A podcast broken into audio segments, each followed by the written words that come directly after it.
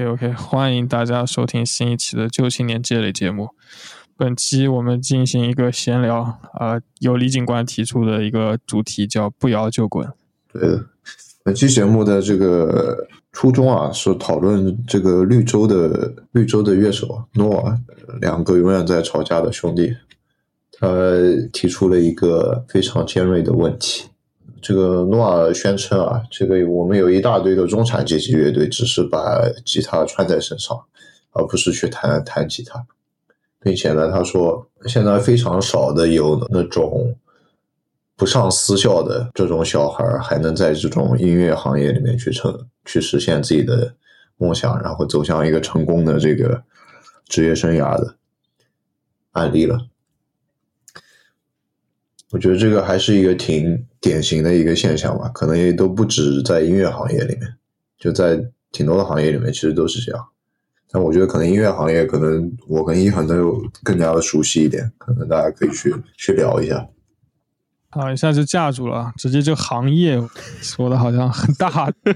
但没有的，就是我们都是简单点讲，就是我们都是听摇滚乐的傻逼，被摇滚乐荼毒的一代人。你说的不上私校是指什么意思？就是那种 private school，就是那种不是上公立学校，就是欧美语境下的那种私立教育。嗯哼，就是公立教育都是很乐色的嘛，嗯然后就是 private 就是很体面，然后要花很多钱那种学校。就尤其在英国那种语语境下面嘛，就什么伊顿公学啊，或者什么那种，就非常好的私校。嗯，就是你出来就牛剑啊什么的那种。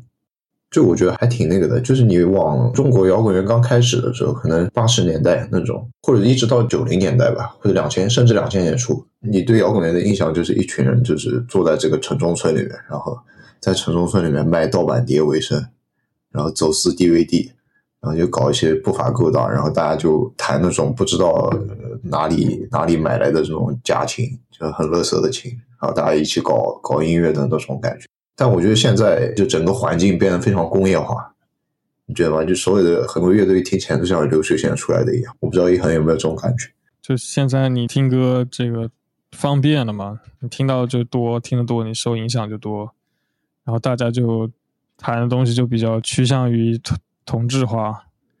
然后慢慢慢慢可能创造力没有以前丰富吧。在一个这个音乐界媒介很难流通的时代，你。真正能最后被大众听到的，在电台里啊，或者在电视上，都是已经非常精挑细选过的作品了。嗯，我的感受就是，生产音乐的人实在太多了，然后你要能从这么大量的一个数量中去找到一些好的作品，比以前更难。确实，但这个跟其实诺尔说的还还不是一个问题嘛？他他就是说，呃，可能现在弹吉他或者说玩音乐，它变成一种 privilege。因为当你在出生一个经济条件比较好的家庭的时候，你其实有更多的资源可以买到一些门槛比较高的一些设备嘛，然后你对可以比较轻松的去发出一些更好听的声音。对我，我看了一下，有一个 Reddit，它的 Reddit 它里面有一个帖子也在讨论这个问题，然后下面有一个哥们儿他就讲。就是他大概可能十几岁的时候，可能会有一个这样玩音乐的梦想，然后，但是他那个时候其实就很穷嘛，但是有很多时间。其实因为这种设备的局限性，其实他也没有做出来什么样像样的东西。然后一直到他就是成年了，然后二十几岁开始工作，一直工作到可能三十岁、三十三岁这样子，就真的就开始。他说他自己是做 finance，然后就是自己财富自由了以后，就重新再把这个东西再捡起来。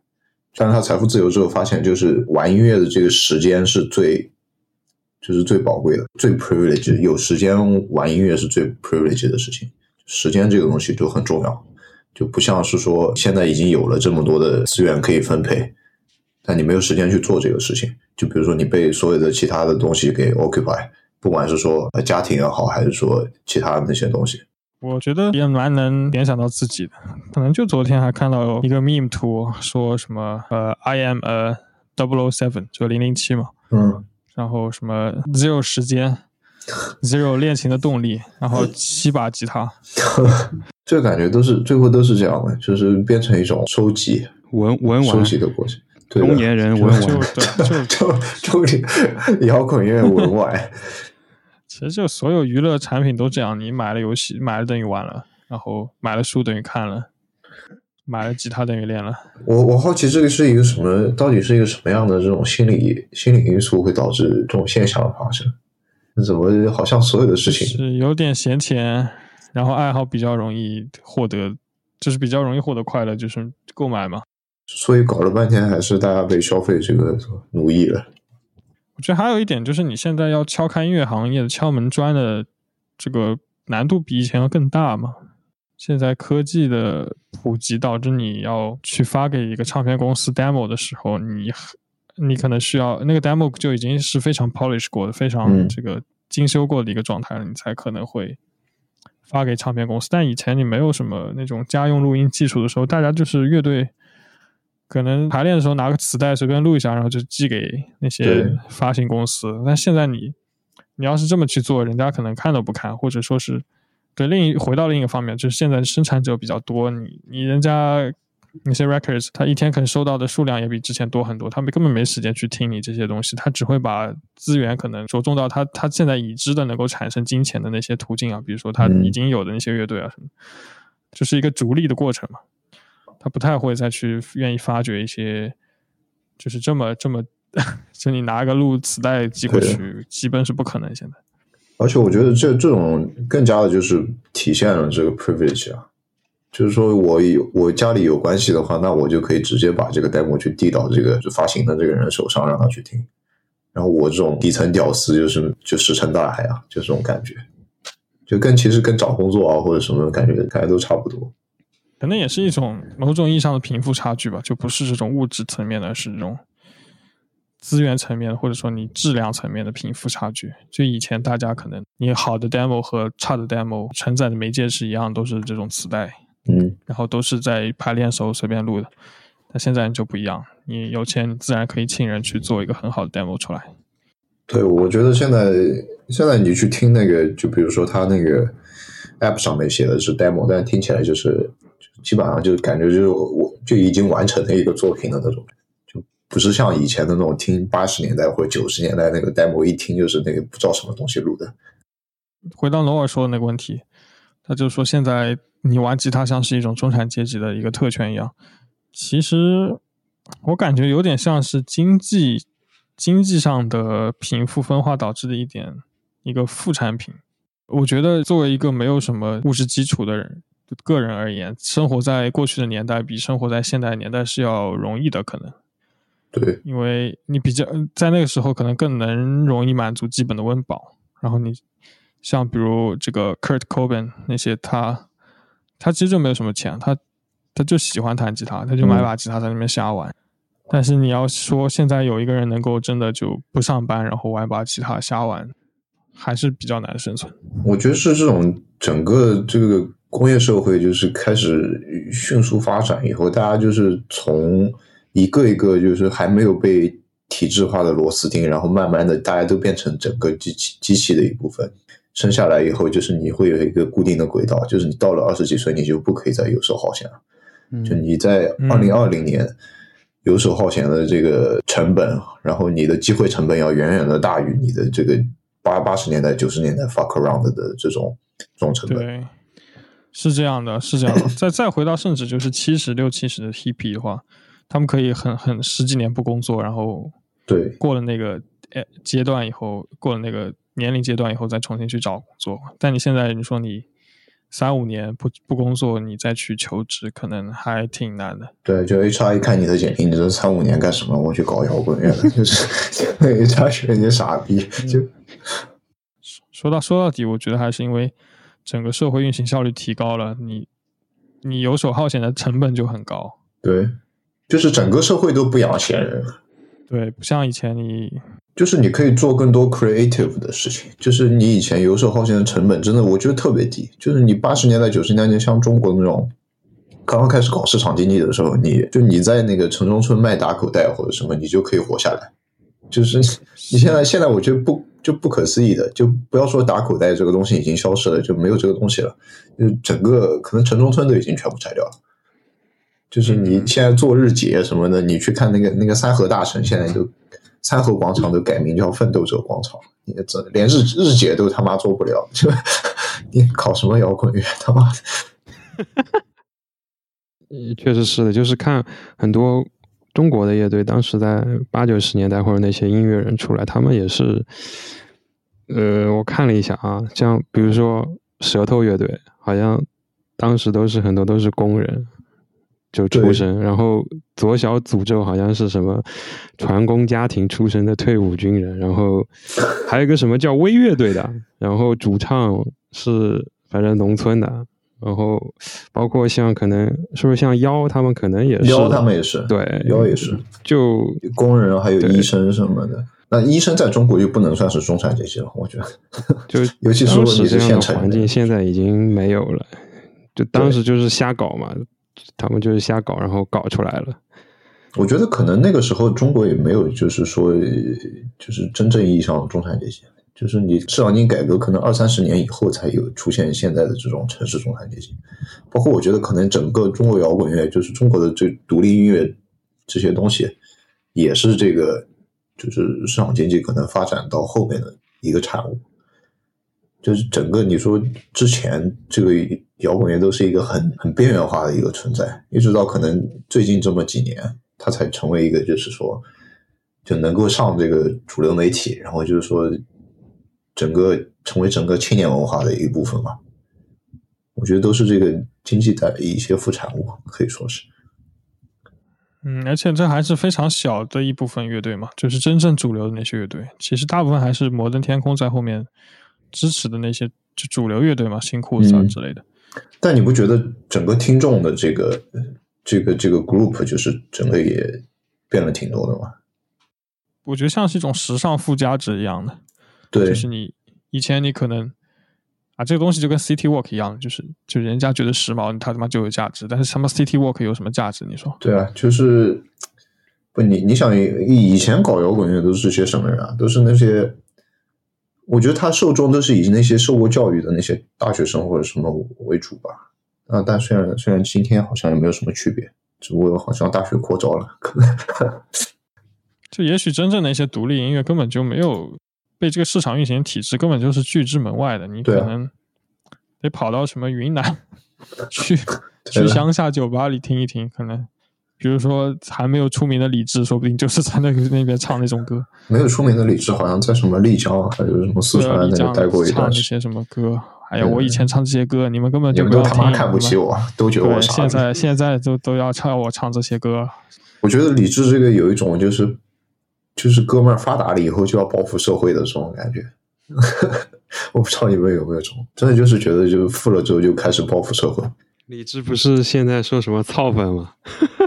真的假的？真的呀，他不是我我那个朋友跟我说，他跟他老婆早就离婚了，已经离婚了好好好几年了，好像好像说他们那个圈子里面的那些人都。也其实也不是很待见他，哪怕跟他就是一个队演出的那些人都觉得他是傻逼。以前他不是就是已经被神化了的一个角色吗？对啊，我我现在也被神，现在也是神话。尤其是你被封杀之后，就是封杀这个事情在中国等于成为烈史嘛。就是，但其实不是烈史啊，哥们儿已经赚的盆满钵满，因为一掏腰包就是大几千万的这种。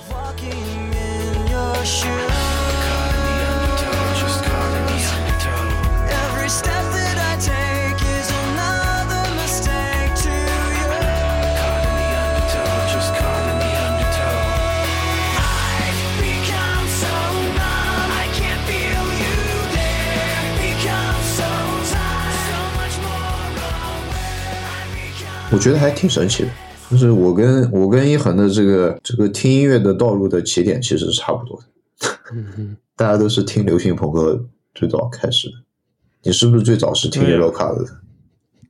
对的哇，很很傻逼，曾经八主是只是看那个游戏的那个精彩回放。哦，我也是他妈的，我听那个叫什么《游戏风云》，你知道吗？对的哟，那时候那些都什么丧四十一那种东西，是啊，就相当于。就是早期中国互联网，你提到魔兽世界，就一定会有那个 Some Forty One 那首 Over My Head 的那个歌。哦，那还有那个什么是给魔兽世界配的？还有什么夜愿的那个？不是，不是给魔兽世界配，但是经常被用来剪辑啊。对的，还有那个 Nightwish 的那个叫什么？对对，什么 CS 一点六盗版一打开，然后这边放那个 Nightwish。对的，然后后来还有那个就是《游戏风云》的那个，就他那个节目结束那个片尾曲是那个林林肯公园那个 Knob，你知道吧？就那个 Knob 到处都是。然后后来有 QQ 飞车什么的，然后那个对对，我都不知道他们有没有版权，就是放这个东西。涅那个涅槃乐队，涅槃放啊，不知道对我说这个梗有没有人接得住？啊，对的，就是哦、那个那张图我知道了。对的，对的，对的，Green Day 的那个头，然后上面写的涅槃乐队，我我觉得那个还是中，那个是算是中国盗版碟的那个黄金时代了。李警官最近非常沉迷于绿日，对就想到这个涅槃乐队。这个我感觉就是我们那个时候买打口袋的时候了，可能就是我上我上初中的时候了，就是可能一那个时候应该算是打口袋的最终就是结局了，嗯，就是一一一几年一二年，然后再往后就没有人买这个东西了，我感觉。我是真的没买过，烤肉也没买过。我我买了好多啊，说唱的，但是我那个是其实是一个怎么说呢，就是它的黄金时期已经过去了，我都是在淘宝上买的。就是不知道什么人，他还会帮你选的，你知道吧？就是你比如说你买两百块钱的，然后你就已经是大客户了，然后两百块钱你就可以定制，就是说你要一个你要什么风格的，然后这个人就会帮你选好？这么高级就是二三十张给你发过来，还那个人还行啊，就是我说我听这个东西，然后他给我给我发过来，里面有那个 F O B 那个 Out Boys，然后还有那个 Paramore，你知道吧？还有 Paramore 那个时候。好像有没有上次十一我不记得了，反正这个人就是还还是挺了解的，就是那个时候的打口袋的那种老板。emo 王，对的，我当时买就是买那个说唱的，那个人就是他基本上只只收这些碟，那他就是导导爷嘛，也他自己也听，他自己也收的很多，就基本上都是自己也玩，然后自己也卖，就反正上来就介绍这个怎么这人怎么怎么牛逼，然后就必须要收这一张，然后那种。网络上 ID 就是叫打口青年，这人现在应该还活跃着，这人应该还活跃着，估计应该比我大，估计三十几岁了，三三四十岁。现在就是这帮老的一帮，当时差不多一零年代那时候嘛，收藏 CD 啊这些人，其实现在有了闲鱼之后，就是还是在活跃着的，就还是这帮人，就是 因为现在那个像 CD 黑胶又那种买的人、收藏的人又多了嘛，就他们有了，而且有了这个 APP 之后，就还还在活跃。感觉就是这个整个都是一个圈啊，人人类的历史就是一个圈。对的呀，现现在美国黑胶上销量已经超过 CD 了。哦，对，我看到了，我看到了，好像是那个 COVID 的那个时期那个时间段统计的，就那个 Vinyl 的已经超过 CD 了，就可能变成一个新时尚单品那种感觉。对它的这个价格带来的价值就不是 音乐这块，就是跟买琴感觉是一个道理，就摆在家里。就人家就大呀，就觉得你大大好看呀比 CD，然后听它有一些仪式感嘛。CD 你你要听 CD，现在你还得买个 CD 机，那你还不如买个黑胶机，是不是？对啊，现在电脑连光驱都没有了。我以前还可以用家里电脑光驱放 CD，现在他妈 现在都没有了。感觉给得给这个听众科普一下，就是我我感觉我们听众可能年纪都比较小，可能对打口打口碟、打口袋这种东西可能还没有什么概念。就打口碟、打口袋是我不知道是哪哪一是哪一个年代开始开始的，可能是八十年代、九十年代中国开始进口那个就是国外是国外的那些塑料垃圾，那个时候开始的。然后很多很大一部分那个塑料垃圾是这个丢掉的磁带或者说是 CD 这种东西。但是呢，这些东西它呃，因为它要它要作为一个垃圾被出口的话，它就需要被销毁。那你要销毁一张 CD 的话，就是你用一个打孔机在那个 CD 的那个盘上去给它打一个孔，或者说在那个磁带上面去打一个孔，那它就理论上是不可以再听了。但实际上，因为它这个垃圾是一大堆一大堆的处理的，然后总会有那些漏网之鱼，或者说是它已经被打了一个孔，但是刚好它还可以听，就是这样的一个产品。然后它作为垃圾被出口到中国之后，就会有一些捡垃圾的人去把这些东西给收集起来，然后把它分类归好，然后去拿去这个市场上面去卖。然后这个最早的这种，那九九十年代的那些，包括我看那个叶三的那个写的《我们唱》嘛，虽然叶三现在是一个傻逼，然后那个书写的还可以，就是他写的那个五条人，五条人他们最早就是在广州那个城中村里面去卖这些东西，一个是卖盗版的那个书，还有一个是卖打口碟，打打口碟应该不算盗版，应该算正版的垃圾版，就算是一个怎么说呢？盗版的黄金年代，现在听什么都要充会员了，就是 流媒体时代。Spotify 还是你瑞典的，对啊，但 Spotify 一直没有进到这个中国市场，都是被三大巨头给瓜分掉的这个市场。最近看新闻，Spotify 裁员一千五百人。对的呀，我我一直觉得 Spotify 的算法就是很很很乐色，就是推荐算法很。不太行，不太行。就这种公司居然还要还有这么多人，就能裁裁的人数都已经达到了一千五。它的收入是不是主要靠广告啊？应该是会员吧？订阅我感觉有那么多吗？广告也有吧？你免费听的话就会有广告嘛。我感觉它这个免费跟付费的这个差距简直就是天上地下，可以说是就强迫你充那个会员，你不充会员只能他妈的随机听。我觉得这个是最变态的发明了，可以说是。它的推荐算法就非常的，这都是我听过的。对对对，就是这种东西一般有两两个概念，一个叫英文叫 exploitation 和 exploration、exploitation 就是那个剥削嘛，它直译过来是剥削嘛。Exploration 就是探索嘛，它就是非常注重剥削这一块。剥削就是指他就老给你推你已经听过的东西，就是他知道你一定喜欢的东西。嗯 exploration 就是去推一些你可能没有听过的东西，就是你可以想象你听过的歌，它是一个圈，然后圈里包括了你所有听歌的子集。exploitation 就是在这个子集中随便画一个小的圈，重新推给你。exploration 就是在这个圈的边缘画画出去一块，嗯然，后给你听。我感觉他是不是因为这个，他收集他这个用户协议可能限制他去做这种 exploration。我觉得不应该。我感觉可能欧盟欧盟，因为欧盟算是一个还比较特殊的一个一个地区，它有那个 GDPR 的那个要求。他都不需要收集你的数据，他就看你你听的风格就行了。嗯，我觉得可能他们没有在这个里面下大功夫。我感觉以前的那个虾米是绝对是无敌的。虾米是虾米是一四年还是一三年那个开始的？我记得。这就不得不吐槽 Spotify 这傻屌算法，搞得我现在乐队月收听听众只有三个人了。操 这三个人会给你显示吗？哦，六个人，六个人，啊，六个可以可以的，这百分之百提升，我操！你有对比网易云的数据吗？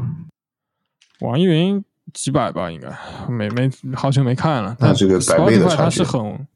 它是很倾向于那些大公司的嘛。嗯，就两三个月前，他的新政策就是你的月收听不超过一千的话，就不会给你分成。确实是三个人听还要给你分成，我觉得有点那个。本来也分不了多少，分你个几分钱，零点他现在几分钱都不想给你。我我帮你多听多听几次。对，我天天就电脑挂在这里，但他按按用户算的呀，这个啊，只能找做黑产的哥们，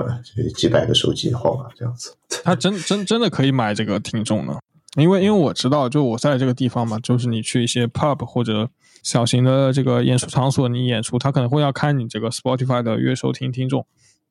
然后有一次，我有一个朋友吧，不能算朋友，就是认识这个乐队，他我觉得他们歌其实挺，就是说的委婉一点，就挺普通的吧。但我突然点开 Spotify 看他们，我操，月收听有九百多个人，我说 这是我三几百倍，我靠，几百倍的我我的乐队。然后，然后后来知道他们是为了要去一个一个地方演出，他们买的那个听众数量。可以的。你有没有觉得现在好像这个听听摇滚乐的也开始就是呃就是划成一个一个小圈子了，就是怎么说呢？我觉得是乐乐队多了以后必然结果吧。就是可也可能是就是说流流派这个东西开始变得就是越来越多样化，然后大家就变成一个一个小圈子。这他这确实不清楚，但美国的音演出风格还挺杂的，就不太像国内那么的小的流派之间互相排斥。就比如听一些就是老金属的，他可能也会跟一些新派金属一起演，国内就不太不太可能。我觉得商业运作应该算是一个比较重要的原因吧。比如说你做一个拼盘的时候，你不可能把那个 Deca Joins 跟你们捏到一起嘛，这个没有人没有人听的。感觉应该把龙哥叫过来的，龙哥已经成为这个叫什么巡演经理了。哪个龙哥？龙哥就是我跟小时候跟我一起听摇滚乐的，那个时候我们一起听 Beyond 的，很屌的。你知道在县城里面听 Beyond 的，你已经就是啊，全班只有我一个人听 Beyond 的嘛，就是已经可以是一个装逼的装逼的这个，反正就是我们听的听的东西，后来就分道扬镳了。就是我开始听这个美国的这个流行朋克之后，然后他就开始听日本的那些日谣，然后呢，大家就开始听不到一块去了。然后龙哥现在在做巡演经巡演经理，然后经常去接待一些日本的这个这个乐队，都是我没有听过的，就是请日本乐队吃点什么中国美食。龙龙哥是不是那个人啊？就我见过吗？对的，对的，就他你见过的，对啊你见过的，就是我们一起去天目湖的 龙哥。就是他大学的时候就已经在参与这种像演出那种经理人的角色。龙龙哥，龙哥是龙哥是学会计的，龙哥，但是龙哥并不喜欢做会计。龙哥也是很有摇滚精神的一个人，就是从这个广义上来讲，就是大家对摇滚精神期待上来讲，就龙哥考上事业编之后，街道主任让他去做核酸，就让他打电话给那些不愿意做核酸的钉子户，让他们来做核酸。然后你这个结果可想而知，龙哥打电话给他，然后就是被人家骂一顿，这个很很搞笑的。本来龙哥自己也知道做这样的一件事情是不对的，就是打电话叫别人来做核酸是不对的。然后呢，龙哥更加气不过，然后又被人家骂，就龙哥然后决定就把自己的领导大骂一通，然后就辞职了，辞职全身心去做巡演经理。我认为这个是这个我认识的龙哥做的最朋克的一件事情。他大骂是怎么个大骂？就当着很多人面还是怎么？对的，对的，就你他妈是不是傻逼啊？就是你们他妈都是傻逼。我操，太帅了，太帅了！然后龙哥就去从事演艺，逐梦演艺圈了。那龙哥这个事情是不是在他们那个事业编圈子还小小轰动了一下？那没有的，他那个圈子就只是街道办而已，那里面都是他的那个大妈级别的人物，就是大妈也不知道他为什么突然暴起。大妈很诧异这个年轻人。对，这个年轻人真的很狂，就是大事业编制都不要了，就是要转要去搞摇滚乐。我觉得我们可以讲一下我们这个呃怎么开始听这些东西。我刚刚讲过了嘛，我就是电视上看那个游戏的，哦对的，集锦嘛，然后就去搜嘛，就觉得很好听，听就搜嘛。我记得我是但我那时候其实还在听许嵩嘛，然后就许嵩挺好的，我真的我对许嵩没有任何意见，我现在还在听许嵩，真假的真的呀，我他妈前两天还在听的，我是播这番是不是？结束了一看，我操 guilty pleasure。我操！我现在就是，我现在 Spotify 就是，可能我电脑上最后一首听的是这个。我昨天还把反光镜给你拿出来重新听了一下，可以，就是我在我在考古，你知道吧？就是我我我想知道，就是中国的这些朋克乐队他们的发展史是什么样的？就你看那个反光镜，他们那个两千零六年那个《成长瞬间》那张专辑，就我记得我是买。对对对，我是买了就这个实体专辑的，就是你打开它那个里面的那个宣传页，你知道吗？就是你发现它的那个所有的就是宣传照片，还有的它整个写的这个歌的风格跟 Green Day 是一模一样的，就连他们那个宣传照片，他他他那个穿的衣服都是一样的，标志性的那个黑色衬衫加那个红色领带。红，色领带，对，就是一模一样的，就是一直到两千零六年，两千零六年的反光镜应该是很火的，因为当时有那个什么还我未来的那个歌嘛，再加上当时中国零七年、零八年那个什么空气污染、什么环保这个东西搞得还沸沸扬扬的，感觉那个时候他们应该还挺火的。但那个时候他们，我感觉算是比较精致的那种复刻，就他的歌是可可以听的，但是你可以百分之一百的这个就是复刻的痕迹很明显。那你一开始怎么接触的？我一开始也是听那个，就是游戏风云嘛。一开始看那个林肯公园，听林肯公园，但是感觉好像林肯公园不是很对我的胃。后来不知道怎么的，就应该也算是那个时候是我贴吧很火嘛，就开始刷贴吧。我不知道为什么听到 Green Day，听到 Green Day，我觉得这个好像是是我这个我有兴趣的那那个那个风格。嗯，然后再往后就开始接触一些别的东西，差不多，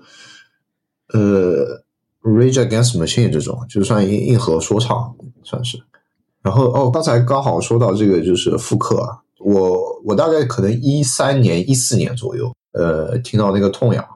痛痒最早期的那个哪里有压迫哪里就有反抗那张专辑，那张专辑他其实我觉得他是想做那个 Rage Against Machine 那种硬核说唱的那种那种风格，我不知道你们有没有听过那张专辑。就他整张专辑都是那种，就是他是没有曲的，我觉得是没有曲的，就是想做说唱，但是我觉得就是没有受众，就大家就不听这个东西，然后一直到后面，现在痛痒变成那种保护姑娘，贯彻落实。对，就是你你你也知道的，以前你做这种哪里有压迫哪里就有反抗，做那个翻唱那个舌头那个复制者啊什么的，就没有人要听的，而且大家其实也听不懂，你要放到今天的这种受众，然后网易云也不会把让你把这个歌放上去。后来就是大差不多这个时候开始听国内的一些独立音乐，然后可能是我高一的时候听的那个万青那张专辑，那个时候听到万青，觉得我操，这个就是一流的水准，就中国独立音乐就就看这个了，就这种感觉。我当时刚接触万青，好像是就我很长时间都没有听，因为我记得当时我应该是高三的时候吧，然后就有一个网站，有一个。上面全是那种很小资情调、很小清新的，就是写一个文章，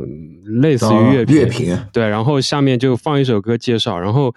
就自己上传的嘛，都是。然后里面有有一首歌，就是那个万青的《大十岁胸口》，我就经常刷到那篇文章，从来没点进去看过，因为我觉得这是一个喜剧风格的。当时看到这个名字，《大十岁胸口》，对，然后我是隔了很久之后才去听万青，就是当时上了大学之后，然后就听了他那张专辑。呃，就惊为天人！我说我操，太太好听了。对，我我就记得我当时我上大学，我是坐火车回回去嘛，而且那个时候我回家那个大学到到家没有通那个高铁，二十几个小时的火车。然后那个时候就智能手机刚出来嘛，我又没有什么充电宝之类的，我也懒得买充电宝，可能当时有了，就我那个手机就是基本上没什么电的。然后我就有一个那个 Apple 的，然后那个电我就也只够就用完了就没了。然后我就在那边不停的循环播放那个万青的那个专辑，就听了一路。对，我不知道，我觉得万万青真的算是整个中国独立音乐的算是一个标杆了。就是你在一三年、一四年可以做出这样高水准的一张专辑，我觉得是在很多细节里面看出他真的磨合了很长的时间，还有编曲这些东西。我不知道一恒怎么看这个。我就不发表主观看法，援引那个音乐宅最常用的网站那个 Rate Your Music 嘛，啊，中国地区评分最高专辑，就万万青啊。当然，这个网站你你搞艺术摇滚的话，通常会有点优势，但整个总体来说，这个中国地区、大陆地区啊，能代表水准的肯定就是万青嘛。我还是想问一下烤肉，最开始怎么接触就是这种比较非主流音乐？我当时印象是，可能初中的时候吧，然后有那个 QQ 空间嘛，然后 QQ 空间底下会插播那个背景音乐，对对。哦我我应该是我一个一个亲戚，然后我我是有他 QQ 好友，然后他的空间里面就有一首歌，然后应该是那个阿姆的那个 Lose Yourself，然后当时 听了觉得我操太好听了，然后后来就去搜。然后就开始听各种那个说唱，然后就网站嘛，网站就是你点到这个，然后一些关键词你再去搜，然后再点到别的，然后慢慢这样子听去听。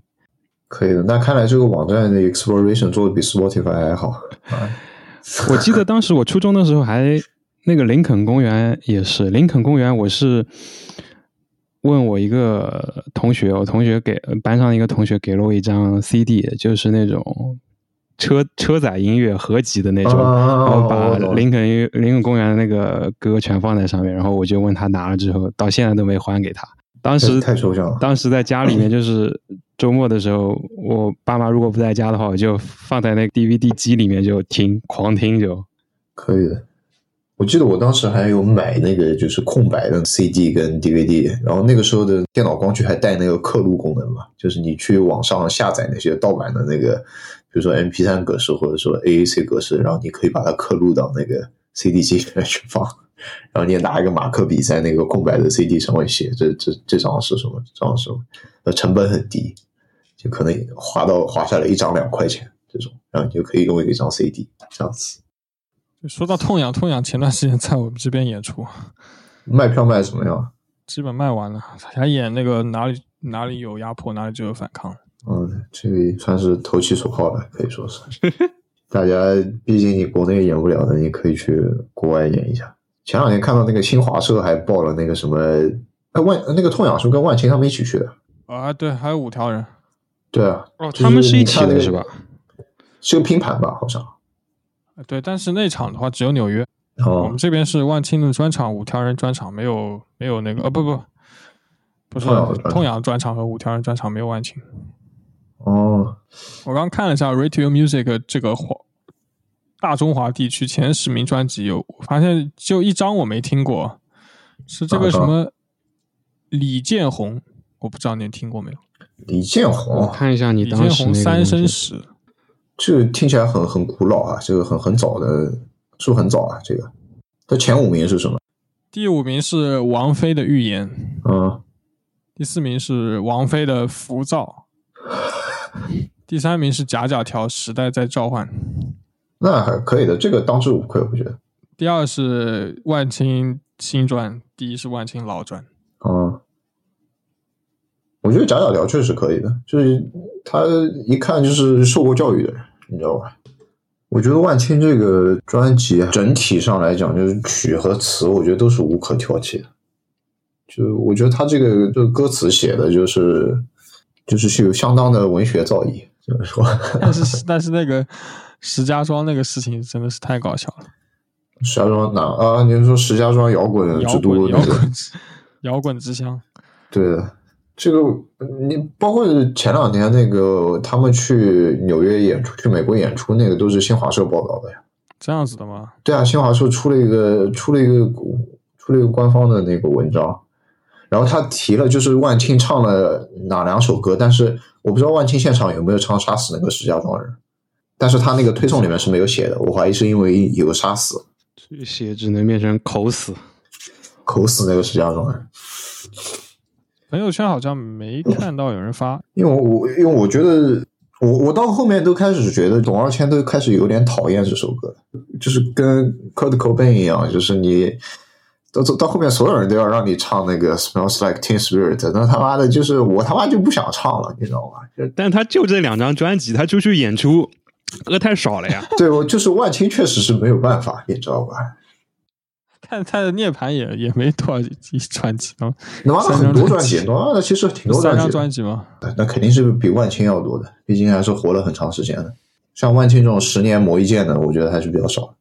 涅槃看一下吧说。到 接触音乐的这个形式，我想到我就是之前乐队那个吉他手，其实就诗诗嘛。他说他最开始是好像是在电视上看到那个林肯公园的 MV，觉得我操太他妈帅了，啊，对的，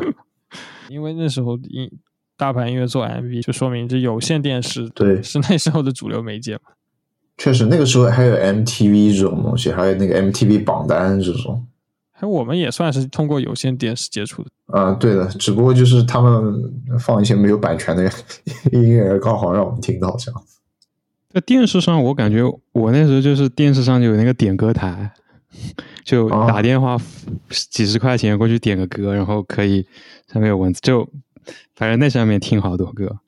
你说 MTV 那个好像可能那种频道有的时候能看到，有的时候可能就没有，可能大城市里面的人有。对，也取决于你家电视能收到哪些台，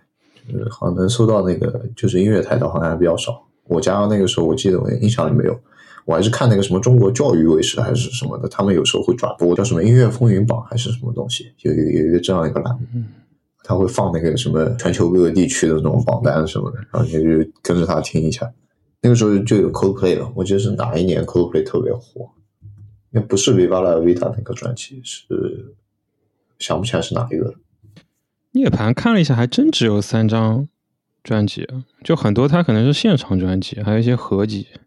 我靠，我我家里还有一大堆那个涅槃的那个 CD 呢。当时我记得我买的时候，就我也不听涅槃，但是当时是淘宝看见特别便宜，就几十块钱还是一百块钱，就全集都能买，然后就买回来。跟跟感觉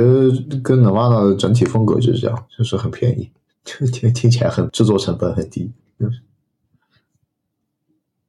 科本有个纪录片还挺好看的，哦，我看过，就是什么 Burn Out 跟 Fade Away 什么的，就是里面还讲了他年轻，呃，不是年轻的时候，儿童时期的一些画啊什么的，还有他，我看的应该是这个《About a Son》那个，哦，对的，我看过这个，就是关于一个孩子，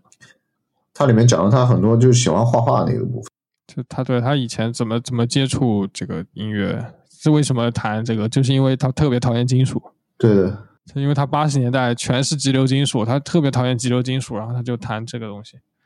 感觉跟中国是有一个时代差一样的，就是中国的关于金属和朋克的这个讨论，好好像要再往后再推个十十几二十年。太晚了，中国根本就跟金属没有任何关系。其实，我觉得都是有滞后性的，你知道吧？就是整个中国就就是被这个就没有经历过六七十年代嘛，然后到八八九十年代一下子开放，它一个就没有一个循序渐进过，就所有的东西一股脑都能听到，已经被压缩的东西。但我我觉得之前也听闯也好，阴谋论也好，说那个林彪的儿子林立国是中国第一个听摇滚乐的人，就是说他什么呃在文化大革命的时候，然后他可以因为是林彪的儿子嘛，可以搞到那个从英国过来的那个甲甲壳虫乐队 Beatles 的那个专辑，然后他在那个军委大院里面放放 Beatles。我我觉得很抽象啊，就我我又后来又想，那个 Beatles 有一张那个就是 White 那个就是白那张专辑嘛，封面是一张白纸的那个，就它里面有一首 Revolution，Revolution 里面讲那个什么全班猫什么东西，我想这个我忘记是哪一年的了，我不知道他林立果如果有没有听的话，有没有听到这个东西。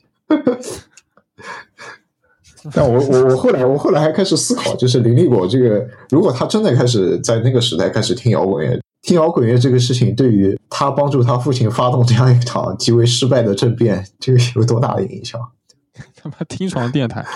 我我觉得我觉得挺有意思的，就是说，哎，你不觉你不觉得吗？就是说，你听这个音乐对你的这个人的这个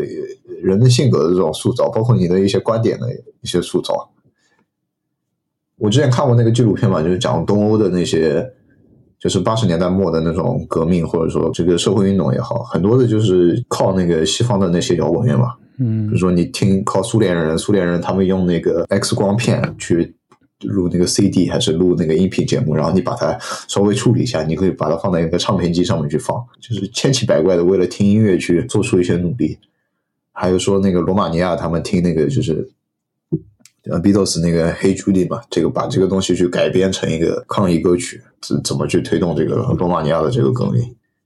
这个我觉得可能在中国也是有一定的这个，也是有按照这个趋势发展的这样一个过程的。比如说八十年代末，大家唱那个国际歌，就是唐朝改的那个版本。嗯，还有崔健那个最最后一枪。对，最后一枪是一九九九零年的，八九年结束以后。But when you talk about destruction, don't you know that you can count me out? Don't you know it's gonna be alright?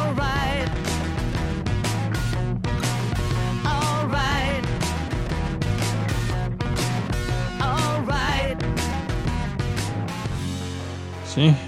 怎么说？再聊聊看演出，要么？可以。我是我，我应该是从一我才我上大学，我才真的去看那种 live house 的演出，就是 live house 还有音乐节。对，你之前都是属于未成年人，被家长监监监管。没有，不主要是没有这个条件啊，就是你没有这个，你县城里面没有这个东西的。对于我们这种人来讲，主要的限制是，就是说你。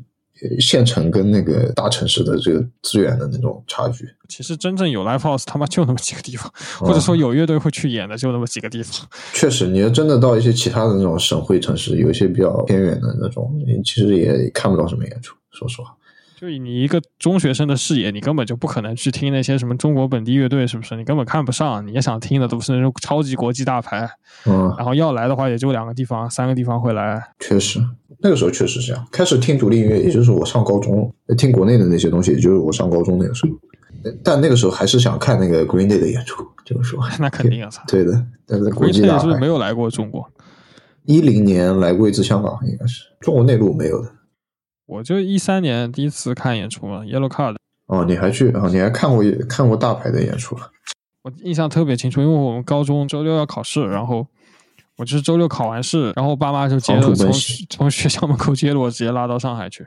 然后 然后他八点钟开始看完以后，十点钟再开回家，到家十二点。我操！然后第二天周日周日下午中午又得回学校，我就睡一觉就走了，这个就很魔幻，就跟你妈做了做了场梦一样的。对啊，传送到上海，然后看了个演出，然后传送过来。他说什么场馆？是万代南梦宫，嗯现哦现在是现在还是万现在叫万代南梦宫以前不叫，以前叫浅水湾嘛。啊，对的，以前叫潜水湾，嗯，这个还挺这个还挺抽象的，真的。我我我我那时候更抽象，我他妈举了个牌子在那边，我操！现在想想简直像个傻逼。你举了什么？举了个灯牌不是灯牌，就是那种哦，硬硬的那种广告牌，我操，啊，我懂了就，长长条那种。就是让你上去弹吉他这种。啊没有，就就举了一个他们乐队自己能懂的梗吧。哦哦哦，可以的。然后后来我我刚开始举没没几分钟，后面大哥就说挡到他了，然后就就没有举，没有成功，反正他妈的！呃我也我看演出那都一六年了，呃我们上高中都一样的呀，都是坐牢，就没有出去放风了。而且我们离上海实在太远了，我们离上海开车要三四个小时，可能都没有你们那么近。嗯，一六年去看那个 Mono，就是日本那个后摇的，对，看 Mono，然后一六年有那个简单生活那个节，我不知道那个是第一届还是第二届，反正我对那个音乐节的印象特别好。一六年的时候，那个简单简单生活节它是那个台湾过来的嘛，然后他也请了很多那种大家比较融合的，把把贾樟柯也叫来了，贾樟柯叫来了，然后李宗盛，还有一些影视行业的其他的人，我已经不记得了，但是都是都是特别大牌的。就整个阵容就是没有说是不值得看的，就是说我希望我有影分身可以在每一个舞台，就是大家分别把它全都看掉了，就这种。我不记得是 Mono 第一场还是这个这个音乐节是第一场，我第一个看的应该是。我记得是一六年的十一，好像是，而且那个时候票价也不是很贵，好像是一百八十块钱还是烤肉，它不是有一张很久以前的谜底的那个海报的嗯哦，不是，那个是20块还是草草莓的那个。啊？草莓，对，因为我那那个应该也是第一次看那种演出或者音乐节，当时好像是一三年还是一二年，好像是一二年，对。那个时候好像三三天才只要三百块钱，还是多少钱？啊，对的，现在一天就就三四百，我靠，还是分区。两天六百八这种，就 是 三千九百吧，一千二百吧，对吧？我觉得可能也是，就是成本都上来了。就你一个是你请那些当红的大牌你要钱，然后还有一个是场地嘛，整个现在地方政府估计也没有钱去说免费给你批一块，这个让你就用这么两天，没大家都财政上都没有钱，没钱了，老老乡他妈的音乐节结束了，都要去搬东西了。对啊，对这是那哪里啊？河河南河南什么羊？信阳还是什么信阳，信阳就是我的祖籍。刊物此处因为南阳，我的祖籍地就是河南信阳，很屌的，就把你们这些摇滚逼的东西全部搬走。真正的摇滚逼，真正的摇滚人。就果然我是有一点血统在身上的，把你们他妈的中产阶级、小资产阶级的家当全部搬走。你这么一说，我突然想起来，我我好像还看过那个林肯公园那个演唱会，就在南京，啊在梅奔吗？还不是在南京，那个是一一五年还是一六年？哦，我有点印象，我有点印象，有这场吗？是是腾讯包的那个对吧？我忘了，我跟我大学同学去去看六个城市呢，好像好多场呢。对，挺多场的，就上海、北京也有。之前有听一个台湾那个播客节目，叫那个虾虾共，就是 shotgun、嗯有一次请到了一个就是那种传媒的主理人，他办一个音乐节叫山海豚音乐节。哦我好像听过。一五年，对，就是他，他有提到山海豚那年，就是本来想去找林比斯那个不是林比斯克，林肯公园去去压轴，然后因为林肯公园被被那个腾讯包掉了，在大陆有多少场，然后就哦没，有成型。他最后找那个软饼干，然后遇到了台风，反正那个那个节目非常推荐大家听一听，可以的。那个真的太太他妈劲爆了，就是行业揭秘最牛逼的。可以，他那个音乐节能办起来，实在是太太牛逼了，只能说。是台湾人吗？被迫是对台湾人被迫借高利贷啊什么的，那个都都是小事了，已经。是在南京办还是？在高雄，他是哦在高雄台南的。那应该还好吧？可能那个时候台湾政府还没有说，就是说要支持文创这些东西，可能我感觉支持文创好像也就这么几年，什么大港开唱那些东西都政府背书的。大港开唱更久了吧？大大我不知道很久了。就是你自己，我感觉自己办一个音乐节，那确实是这个登登天难度啊！你又要借钱，然后打通各种关系。最开始拉那个赞助商，突然跟他说没钱，然后他就被迫去借高利贷，然后把人家定金付了。也是诗诗推给我的，真的太牛逼了，我百听不厌。百听不厌，可爱些。我已经听三遍了，这个绝绝对牛逼。可以的，倒背如流了。就算你不听摇滚乐，我也强烈建议听众去听一下这期，可以的，到感时候把受一下什么这个放叫真正的摇滚乐。我操！我们推荐听众去听别的播客。可以。你们在看现场的时候，有没有那哪哪个让你特别印象深刻的现场，或者说就不一定是音乐队嘛，也可能是一些事情啊，好玩的事情啊什么？烤肉先说吧，烤肉先说你的这个旗，这个迷笛旗子事件。那个是就是一九年那个迷笛那个音乐节，然后我跟几个朋友就是选定了他那有一个前夜嘛，我记得当时那天就是只有一个晚上，应该是有草东，然后还有几个乐队，当时主要是想去看那个草东嘛。当时就突发奇想，因为我那个时候已经好久没有去听过音乐节了，然后就想弄个旗子，然后说旗子弄什么东西呢？就看大部分人他们举的那个标语都很无聊，然后就想到那个北岛的那个那句诗嘛，然后就想印上去。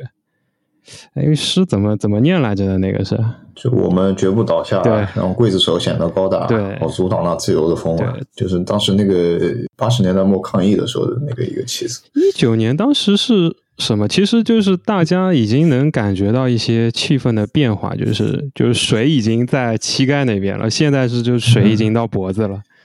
所以对我我当时可能也是因为这个一些一些事件有一些感受，所以想到弄这个东西，然后就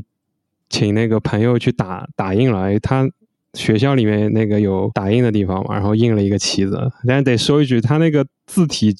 就我只告诉了他这个文字，但是他字体选的实在是太丑了，就那个旗子宋体还是什么？印了一个那种楷体之类的草的，就啊那种。我拿到实物的时候，其实我根本就不想举，我觉得太丑了。然后，而且过去的时候发现我们其实做的准备工作很不好，就我们根本就没有杆子，就他们举的都有杆子的，我们只有一个旗。就当时就说这这怎么举啊？当然我我你跟吴京一样嘛，就是你把手插在那个脸上。当时是，当时其实后来找到一个杆子，就是我们没有杆子嘛，就但是我们已经进场了，带着旗子进场了，旗子就在包里面，然后砍个树什么的，然后就说这怎么搞啊？然后我说要不不举了吧？然后另外一个朋友就意思说还是找一找有没有什么树枝之类，结果被他找到一个就不知道那个东西摆在那边干嘛的一个巨长的铁杆子，可能有个两三米，就还不能伸缩。可能不知道是那个摆在那边干嘛的，然后好的很重用的。然后他就拿了一根过来，所以这个东西是非常的显眼的。然后我们把那个旗子插在上面，然后过了一会儿就有那个保安还是什么东西来的。但是我刚才在那个我们录之前，我又找了一下当时那个照片嘛，然后当时我们朋友把我们那个拍下来的，就我看了一下那个衣服上面好像写的还是特警。啊，特勤还是特特警？我忘了，我我特勤可以再看一眼，可可能是特感觉是就是我不知道，可能不至于到特公警雇的对人，，可应该是雇的人过来的。然，后就说不要举嘛，呃大概就这样。其实我也没怎么跟他们有，他们也没有把我们说要要打过去问话什么，就是说不要举他没有执法权。对，他就说你这个什么意思啊，什么东西啊？我们就跟他说说了几句，然后就他们把那个杆子给收走了，然后我们就也没有举。但是中他就是到他我们找到那个东西，到他来找我们，应该中间还是有有个几分钟或者十几分钟时间的，就举在那边，特别引人注目，因为那杆子实在是太长了，所以也有一些别人把我们拍下来的照片，这样嗯啊，对，我记得我在微博上也看到，对。我一看，我操，不是你！然后这个东西其实当时就好像衍生出来了一一些就是夸张的版本，好像就有人嗯，就说把你们抓走了还是什么的。对我记不清了，因为嗯当时好像我记得有一个微博上一个人，然后就对对对发了，好像 ID 叫什么草莓的什么的，我不记得了。现在这人不知道去哪了，就就是说把我们这个夸张了嘛，就就让这个事情更更有那种反抗精神的感觉，然后。再过了好多年，就是好像是去年吧，是那个一恒那边发转了一个 ins 上面的东西，就真成互联网记忆了。哦，对，就是要么是北方广场，要么是那个中国数字时代。啊，对对对，我看到应该估计是北方广场那个东西。也 就是有人记得你这个事情。反正就是有人记得你的对的事情。然后反正也是夸张了一下，就就是什么被被抓了还是怎么回事？他他那个没说，他嗯当时北方广场的人没说，就是不知道你还好不好，嗯就说了句。好的很，妈的哦就是水到水到脖子了而已，还能呼吸。那个那一年还让举旗子嘛，就是一九年，就就是你一到厂里面，就你也不知道那些旗子都是旗子都是怎么个举起来的。就全都裤裆里掏出来了，对不知道他妈的后来后来我才知道，就是他们有些是伸缩的，啊，对啊，但是伸缩的我在淘宝上看了很多东西，只能很短，就是长。他们那种嗯特别长的，我也不知道怎么搞的。不，你不需要特别长，其实你有个一米的，你加上人的身高，那你大家都能看到。其实，然后中间就其他音乐节，因为我去的不是很多，我不知道他们这个旗子怎么回事情。然后像一九年之后，好像是到今年是二三年吧，二一年还是二二年，就是是那个太湖还是迷笛太湖，迷笛吧就是在常州那个。然后我又去了，然后就等于说又隔了很久去了一个，当时也是。弄弄了一个旗子玩玩，但是我知道应估计不太好弄，就藏藏在包里面，然后买了一个伸缩的杆子。那个那个时候就是 我去的那场，就是我已经见证了很多人把旗子举起来，然后瞬间一群保安就冲上去，然后把他叫叫他不要拿这种。然后我当时也是稍微举了一下，然后就被保安勒令这个收掉，但他也没有没收我的。就嗯，后来我也没怎么举，然后还有一些就是每个音乐节都会玩那种冷烟火之类的，就哦一扔，然后保安就冲上去，然后还有一个吵起来的那种，就是，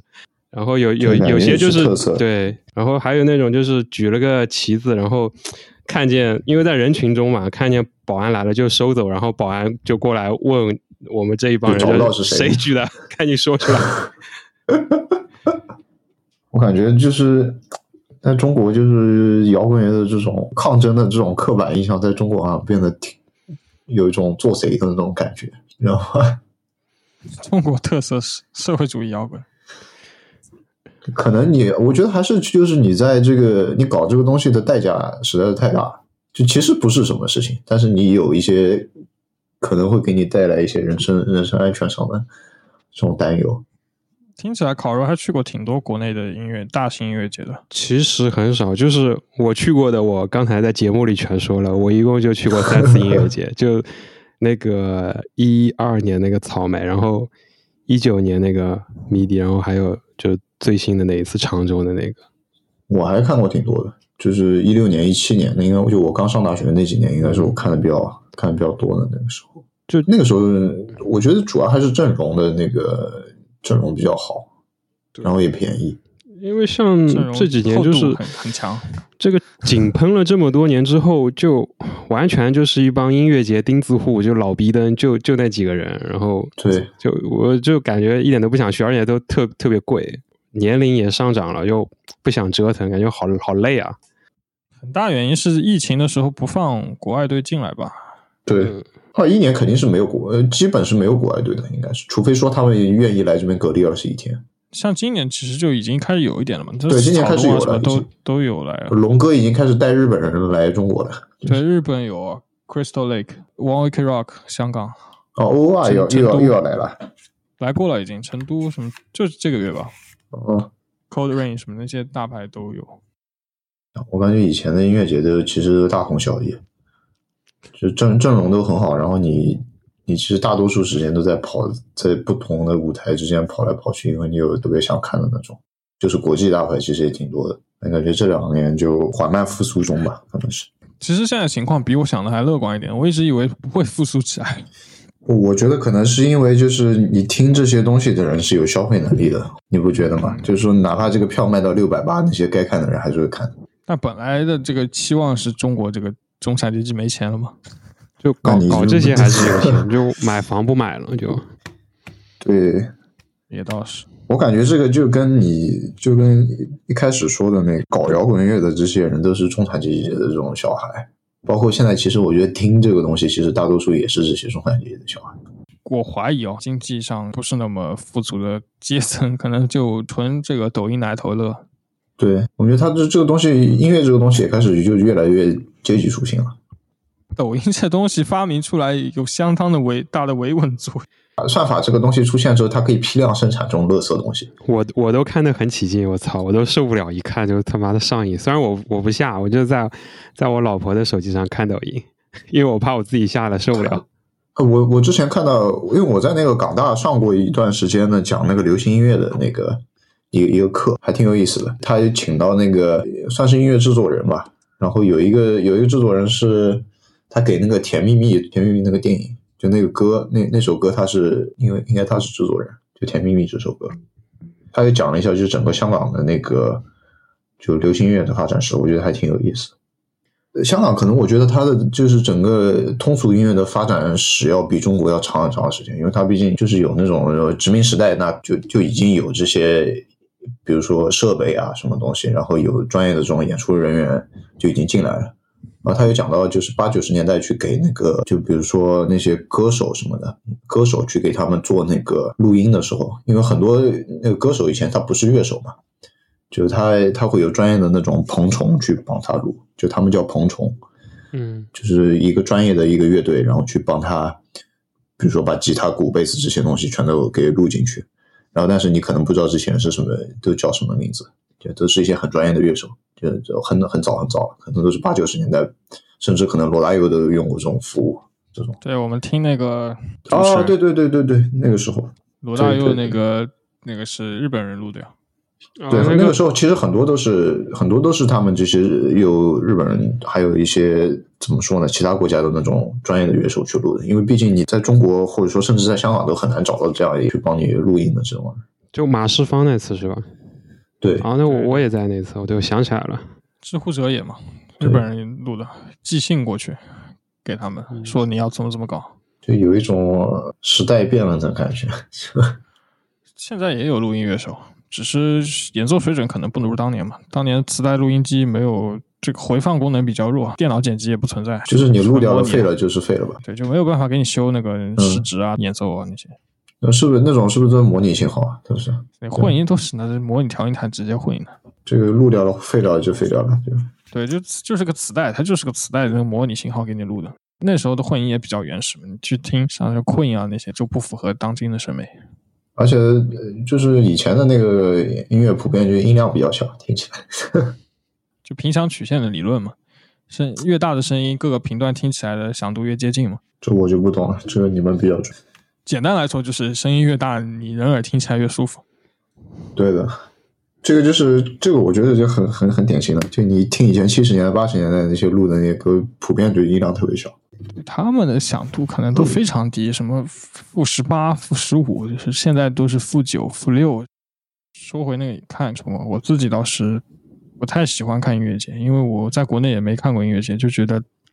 一个是太累，一个是我不是很喜欢露天那种那种感觉。所以倒是我自己看小场的演出比较多一点嘛。我可能去看演出比较有目的性，就是我想看哪个乐队，我就去看哪个乐队。音乐节我觉得有很多我都不怎么听，还有就是跑来跑去实在是太累了，而且人实在太多了。对，嗯，我我自己还是倾向于我我确实也比较倾向于去看专场，因为那个音乐节实在比较杂。但是我觉得可能以前的音乐节它的阵容实在是太好了，每一个都是你想看专场的。我觉得跑来跑去也比较值得。对我也是在美美国看了第一次我音乐节，我还觉得音乐节真的还挺不错的。就是大部分乐队你都想看的时候，你觉得挺值，而且声音效果比我想象中要好很多，甚至要比室内的场要好很多。对，我觉得也看你演什么风格吧。我感觉露天露天有些国内的音乐节露天演后摇，我觉得挺怪的。我 不知道怎么这个要调调台要怎么调，再说点什么呢？李警官印象深刻的演出 可以。那印象深刻，那肯定还是看 Green Day 嘛，因为我我一直想看这个演出，其实很长时间了。就我从可能十年以前我就想看这个演出，但是那他不来来不了中国，那广电肯定不会批的嘛，对不对？我应该是二零一九年还是二零二零年，我知道那个 Green Day 要巡演嘛。但那个时候，pandemic 就全球那个疫情还没有爆发，就我当时还想，就是说我找个近一点的地方去看。我当时还摇了那个抽了那个东京的那个票，就不算太远。二零年，然后三月份开始大封城的时候，大封封封控的时候，然后那个演出就取消掉了。然后演出当时说是要延期一年，然后二一年的时候再演，然后到二一年的时候又往后延了一年。然后我二零年的八月份，其实我就已经到瑞典来了。本来那张东京的应该是二零二零年的二月份还是三月份演的，然后我一直到二零二二年、二零二一年还是二零二二年才看上。反正中间有间隔了两到三年的事情，但是最后在瑞典看的。但我觉得这个演出看的也是比较无语。瑞典人他不讲英文，然后他们我觉得他们对流行朋克的这种接纳度也比较低。然后但是我不知道为什么所有人都要挤在就是最前排，然后大家又不会唱的，不会唱的人都挤在最前排。然后他那个他那个演出是那个 Weezer 跟 Green Day 的一个拼盘嘛，然后 Weezer 先开始演，然后 Weezer 就很多人会唱，就是前面很多人很多人会就挤在前面的都会看。然后 Visa 演完了之后，其实你可以肉眼可见的走了一波人，不是来看 Green 的。然后那个票也特别便宜，只要六七百克啊，应该是就是差不多人民币三四百块钱只要，就看看 Visa 加 Green Day。然后很抽象的，当时有一个哥们儿挡灾的，两米的哥们儿站在我前面，就根本什么都看不见，就直直接就戳他，就是让他滚蛋，站到旁边去，就是 我他妈后面什么都看不见。就瑞典人普遍这个身高比较高嘛，然后又来了一个高的特别离谱的站在你前面，感觉就是故意故意恶心后面的哥们，然后他也不会唱，不知道站在前面干什么。没事，你现在还有机会啊，又又可以看了。Green Day 感觉算变成像 Coldplay 一样的年货，就是。对，其实你就走出了中国以后，发现很多大牌乐队他妈都是年货。对啊，都是年货，就是真的，就你在中国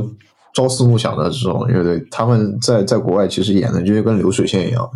的。啊，倒也不是说走出中国，其实是到了欧洲和美国这两个地方。对，欧洲、东亚其实还比较少嘛。对，因为因为大牌的乐队巡演基本上都是北美跟欧洲，北美加欧洲，连澳洲都很少去。World Tour announced，对的，什么各个大洲，什么美国什么 fucking yeah，然后欧洲什么 fucking yeah，然后中国什么 no way，然后日本什么 maybe，然后 Australia no way，对的，非洲就根本就不存在，直接就没有非洲的，Live Live Aid 都不是在非洲。我前两天看了一个那个 YouTube 的那个视频，贼好笑，就是那个 Bob Dylan 不是当时也去那个 Live Aid 那个演唱会了吗？然后那个 Bob Dylan 就是当时有那个录影机，你知道吗？就怼着他那个那个脸拍，你发现他根本就没有在唱那个 We Are the World，然后他的眼神就是一种已经嗨大了的那种眼神，就 Bob Dylan 乱入那个 We Are the World。我感觉那个那个年代能把大家都捏到一起，我觉得也是挺理理想主义的一件事情。我我搜到那个视频了，直接搜就行了。对的，就茫然的眼神，对，他根本就没有在唱，你知道吧？就是他明显看起来就是已经磕大了。下面那个评论贼有意思，说你就 When your acid is wearing off and you realize you are joining the church choir。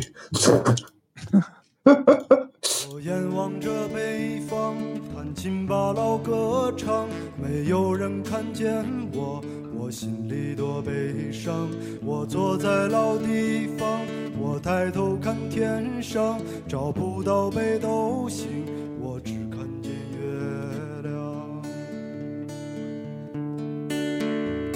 我走过了村庄，我独自在路上，我走过了山岗，我说不出凄凉。我走过了城市，我迷失了方向。我我其实还挺想讲一下那个，就是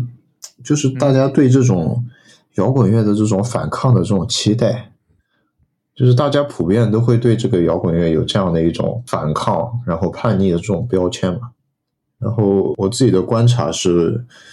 我觉得在中国可能它是跟着一个跟着时代走的。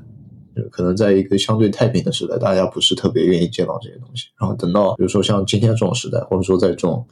八十年代末的时候，大家就特别喜欢愿意去强调这样一个东西。我我还挺好奇大家都怎么看这个略有深度的话题啊。我我还在思考啊，就你你是指什么？怎么看哪种？呃，或者说这么这么往回讲，就十年以前，就是贴吧上还会经常讨论的，就真朋克和假朋克。把它把这个话题缩小，就什么是真的朋克，什么是假的朋克，就是这个是一个亘古的一个论战。就是以前会觉得，就是说你你搞流行朋克，流行朋克就是伪朋克，然后你去搞 Sex Pistol，这个这这些就是你嗑药，然后就是你操操世界、操万物，Antichrist 这种，就是这个就是真朋克。这个是我感觉是以前十几年前最主流的一个论调。然后包括那种商业化的、商业化做的特别好的那些，也是假朋克、假摇滚。这怎么说呢？我觉得反建制其实有它自己的时代背景吧。尤其是你如果特特别提 Sex Pistol 的话，现在现在你去做 Sex Pistol 没有什么意义啊。Sex Pistol 那个年代，其实发达国家自己的体制也不是很完善啊。对，可能就是响应了当时年轻人的一种想象吧。我觉得，对于对于一种他们自己想象中生产力比较发达的世界的一种想象嘛，就是。我觉得这个就跟我们当时看的那个书一样的，就《声音与愤怒》那本书很经典的，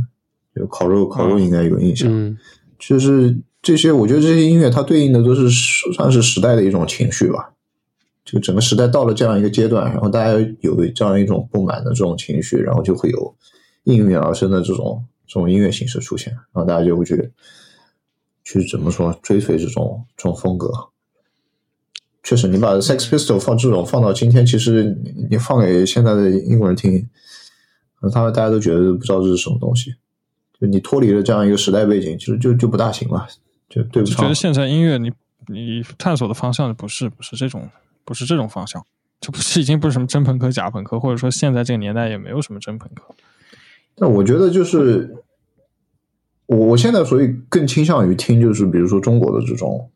独立音乐，或者说是就是一些有问题的国家产生出来的这种独立音乐，就我我自己愿意听的，或者说我自己喜欢听的，一定是就是说他他唱歌是为了表达一些什么东西，就是他要表达他自己的观点啊，而不是说就是我纯粹只是出来炫技一下，或者说做一些口水歌然后去赚钱这样子。我是觉得，就其实现在可能。没有讨论这种东西的一个环境。另外，我一直在想，就是就音乐，就现在真的很很重要吗？这个东西，就抖音里面，就每个视频都要配一个很傻逼那种东西，它变成了一个背景音乐，然后大家就听那高潮几分钟，其实根本没有人在乎这个音乐是什么东西，因为不不重要了。我们有别的东西去去放松，你看看短视频，其实也是。我觉得是因为音乐这个东西，它能被这种批量化的去生产出来，然后包括大家对整个就是说听完从头到尾听完一整张专辑，大家其实也都没有什么耐心了。我觉得像你讲的那样，就只听副歌了，到现在的一种这样的一种趋势。但我觉得都是时代吧，就是可能时代是一个比较对，就不是说这个时代没有朋克，可能就是这个时代朋克你接触不到，或者是你他他没有办法被暴露在主流视野里，他没有办法被主流接受。那如果你要说，你作如果把音乐作为载体的那种独立音乐，你也可以说它是我们这个年代的朋克，它就是反主流。说现在现在主流音乐可能不是这种思想传达的这个这个载体嘛？那你可以认为他现在做这种小众音乐是反建制的，或者说问题国家的那种环境下，说南美吧、马来西亚什么这种，你可以认为它也是反建制的。对，这就是我，就我我现在已经不大愿意去听一些，就是说。就主流的发达国家的那种生产出来的那些东西，就是我觉得它是太过，就它太过平淡了，你知道吗？就是它有一种流露出一种幸福生活里面当中的苦恼，那种小小布尔乔亚、小布尔乔亚的这种情调，你知道吗？就比如就很典型，就像 Visa 这种，就是啊，Visa 欧美已经远远已经就 pass pass 那个阶段，都是已经就是过了那种就是 rage 的那种状态了，就是你的社会社会问题可能大多数。跟这种第三世界国家比起来，都只是 minor 的这种小问题。之后，就你其实也没有什么可以真的值得愤怒的东西。但但是你这个品味又是一个一个听歌的方向，一个明显的就是某种借这种听这种第三世界国家的来来来表现自己对他们的关心是，也不是我我不在我我其实不关心的。I don't care，就跟世界上所有人一样的。那你你真的觉得他们关心中国发生什么？中什么巴勒斯坦发生什么？大部分人都不在乎的。我只是觉得，就听这个东西，这个东西真实，就他他表达的东西是他他确实他有这样一个情绪，他有这个需求去表达这个东西。那不像就无病呻吟的那种感觉。嗯，可能就是因为你最开始听摇滚乐，习惯听到的摇滚乐就是有这种意义的摇滚乐，所以你现在就。我我自己的偏好就是我一我觉得这个音乐它一定要用来表达一些什么，就不是说它非得表达这个东西，只是说我自己个人偏好。对，理论上如果你想被称为艺术，那那是有这个高标准严要求在那里的，对吧？但是有现在有多少音乐能称为艺术？哦，确实，我觉得这样这样划分起来比较好。就就算在摇滚乐的话语体系中，也已经不多了。确实，我觉得这样就是你把它划分成艺术和音乐，这样我觉得会比较那个一点。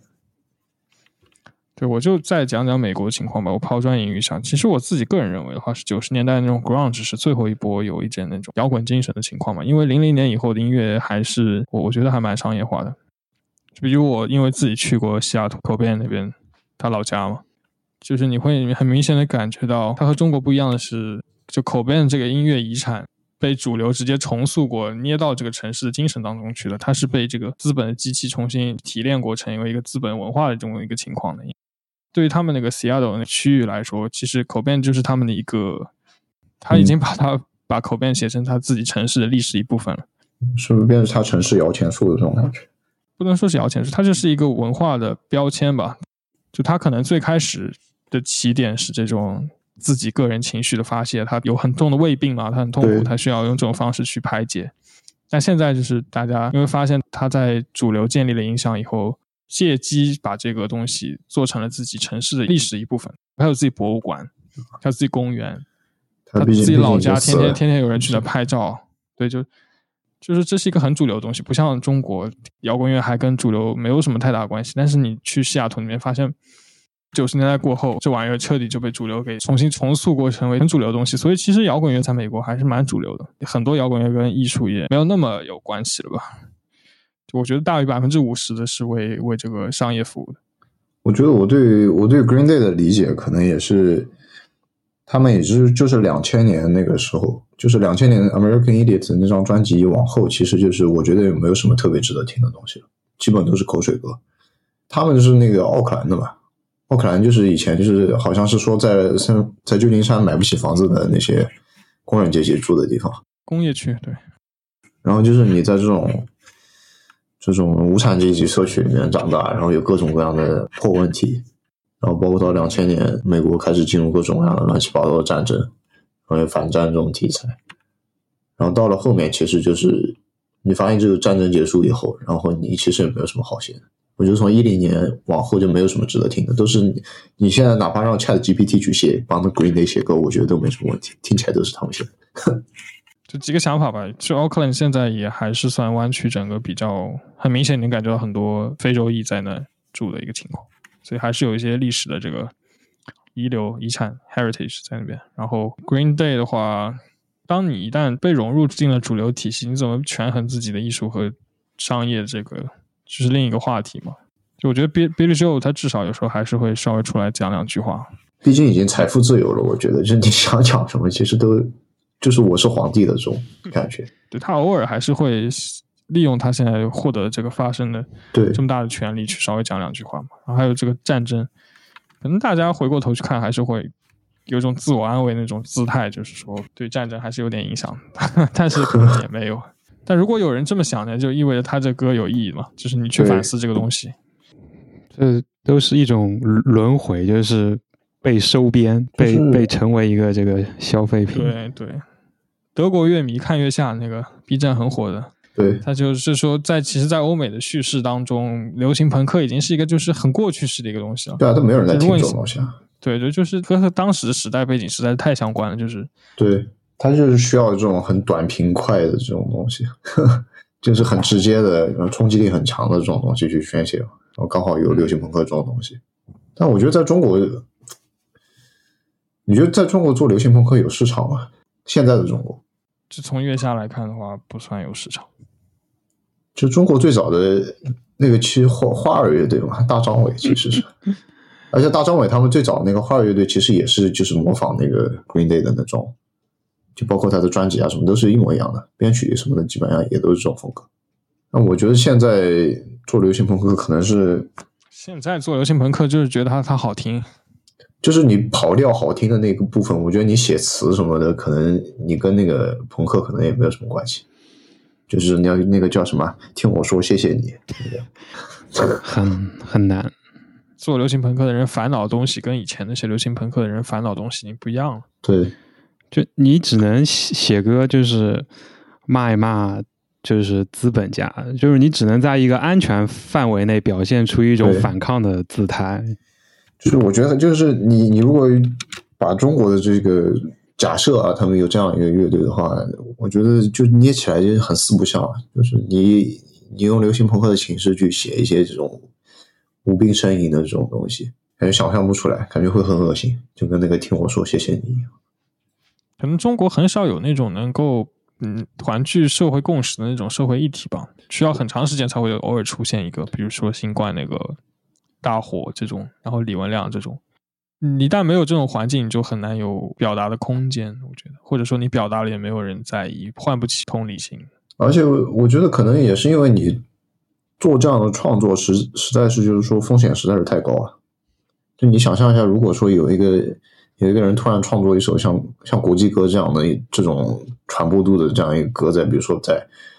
风控这段时间，你去把这个歌发出去，然后所有人都在唱，我操！你想让，这个那铁定是要对你下手的呀。像万万青他他第一张专辑，对，现在都发不出，你要到现现在，就我觉得这个所有的中国独立乐队里面，就是在这个内容上面处理的最好的，我觉得还是要，就是在歌词，在他的表达还有这个就规避审查这个上面是做的最好的。因为我觉得刘涛这个这个人，他就虽然说他是这种工人阶级，但是他的他这个文学造诣啊，他写歌词这个这个水平，我觉得是。就对中中文的这个使用，我觉得是可能跟万青这个季老师可能可以稍微比一比。他，我觉得他对歌词的处理，就是有我之前看到过一个评论，就是说他把那个中文给离散化了，就你把它打成那个一个一个原子，然后打成一个一个符号，就你把这个符号就给它拼接起来，只有懂的人会能听得懂。但你审查，你指望审查去听懂这个东西，就太那个太奢侈了。你之前还还有一个什么？什么几点钟什么都能啊？对啊，周二下午谁没来嘛？就是我一直推给你听的那个，那个算是、嗯我觉得算是概念专辑了，叫就是以前的话讲叫概念专辑，确实，现在叫实验音乐，可能叫。我觉得那个那时候那个那个专辑也是挺挺厉害的，他们是跟呃，就他们算是水仙斗活佛的那个姊妹呃乐队。就是我认为是中国如果有实验音乐的音乐的话，这个是实验音乐的这个毫无疑问的第一名。这张专辑，嗯嗯，我觉得大家都可以去听一下。主要下午谁没来？那个水仙斗活佛的那个 CD 我当时买了一个，但是那里面只有两两首歌，而且还有一袋火锅底料，就是真的火锅底料，在哪买的？就在闲鱼上买的。然后之前应该发发行过，你确定那里面是火锅底料吗？确定可以吃的火锅底料。你已经吃掉了？没有吃，不敢吃。有人吃了，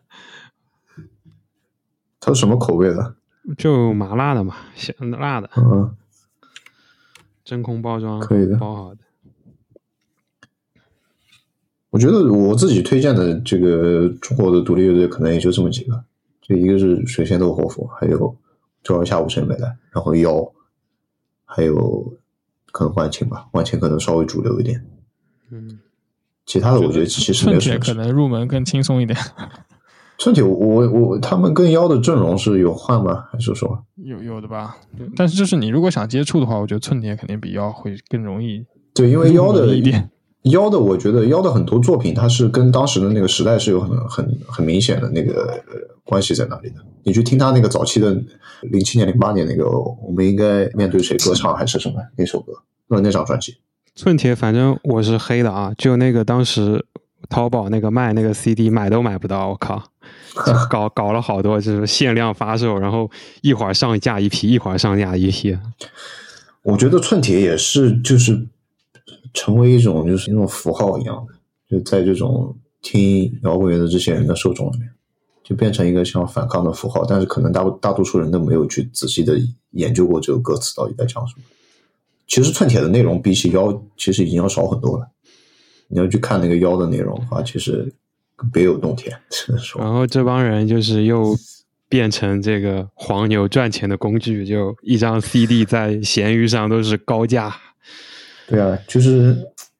我我我觉得我觉得挺挺不能理解的，就是我觉得理解妖跟那个寸铁还是需要一点的，那个就是你对中国的历史是或者说当代的一些发生的事情，你是需要有一些了解的。那你可以看到这这些人里面还是有粉红的，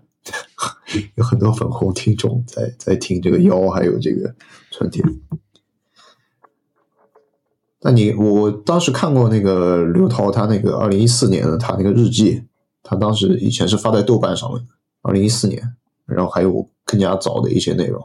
一四年不是香港发生那个战中嘛？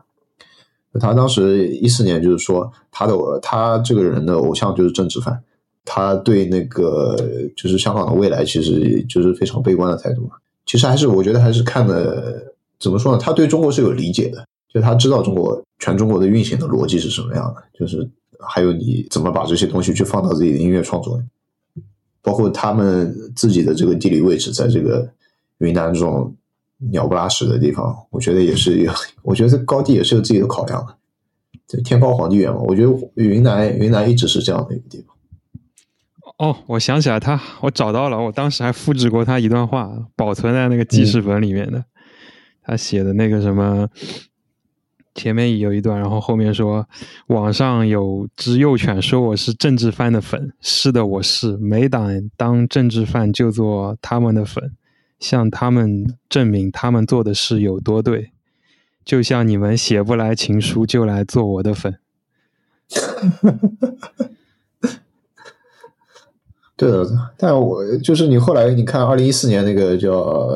二零一四年那张专辑发行之后，很多人听那个。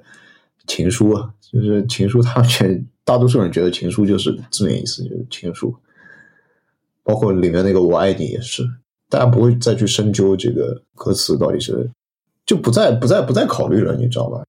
我觉得他们就是纯粹把这个当做一个，就跟其他音乐一样，跟消消费草东或者 Dika Jones 一样的，他不期望从这个腰里面听到一些自己的东西。央视放的是那个《晚春》。嗯，对的。一个新新闻节目，突然突然 BGM 用的晚春，晚春我记得是讲那个他他那个歌词是写给他那个什么最后的一封信还是什么去北伐？我看一下啊，有一年冬天在一家旧货店，我用手机从一个铜制的墨盒盖上拍下几句话，偶尔翻出来看，看了几年，最后给了邵坤也看，他也喜欢一拍即合，取经三义写成这一首歌。一九二六，北伐兵心，边隅之地，青年两个，漠河为底，寄予未来。唯不知抬头落款中的两个人，他们的后来是否就答学问功名，是否完成伟大的人生？我没有为之想得一个恰当的标题，只好自作聪明，叫做“晚春”这两字，仅为对应落款的时序，又与小金片名相仿，也不必。即此作邀乐队完结终曲，他应该就是说他在可能什么二手店买到一个墨盒，然后墨盒上面刻了字嘛，嗯，就是应该就是去参加北伐兄弟，可能有一个人去参加北伐战争这样子。我觉得这种应该算是就是说可以称得上是属于中国的音乐。你把它翻，你把它翻译成翻译成，哪怕翻译成英文去给美国人听，他没有这种。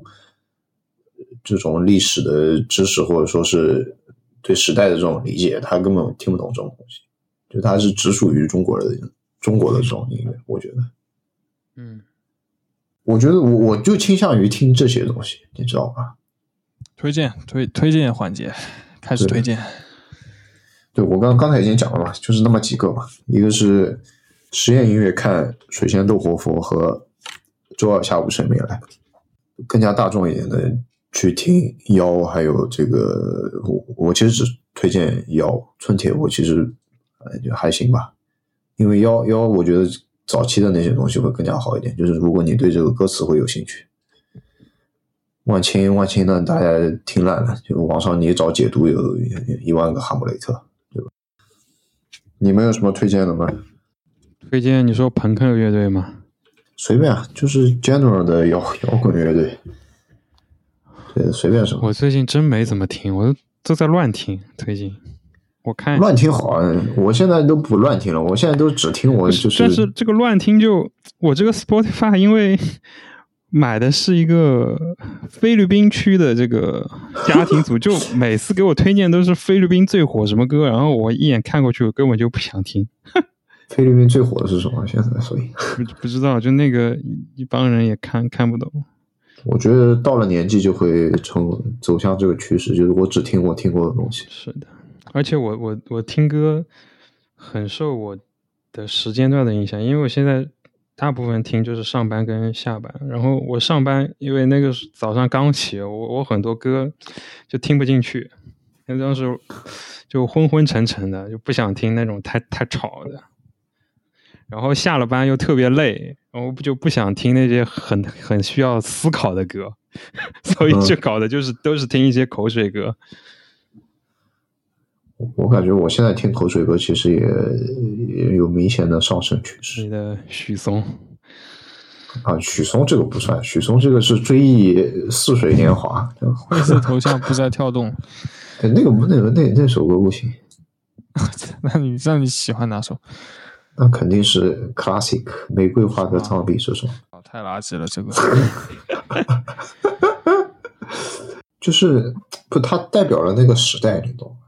就是电脑就开始普及之后，是每个人都可以无门槛的制作自己的音乐的那个那种自由的那种时代。我可能推荐比较主流吧，肯肯定很多人都听，但是我自己会是那种反复听的歌手，基本就是。其实是其实是张悬嘛，张悬，嗯嗯，张悬听的人也挺多，现在票都卖光了。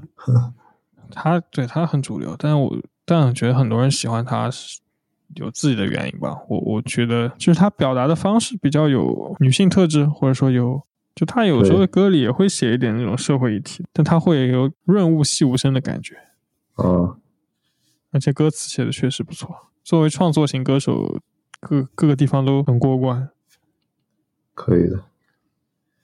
我听张悬听的比较少。我觉得我我我印象我比较喜欢的台团就是那种，一个是伤心欲绝，就是伤心欲绝，还有一个就是叫什么孝顺一族，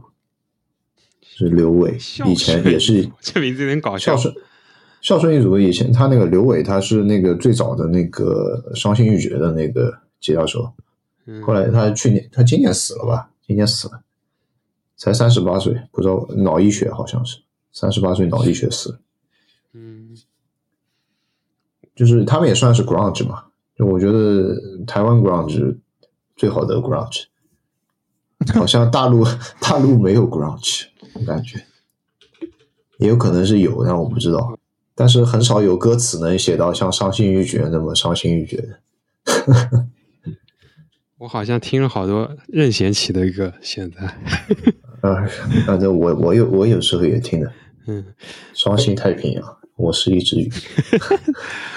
我感觉就是特别的说说不上来那种怀旧的感觉，就狂听。我觉得以前的流行音乐的制作水准也更加高，对，就是它的它是反复打磨过的，不像现在这种。嗯，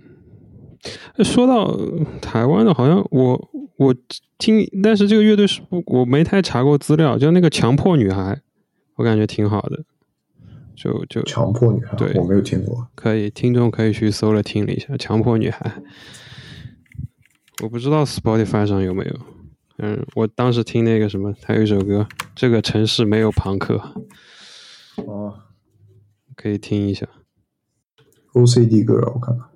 对，每月有一百一十一个听众，跟你们差不多水平，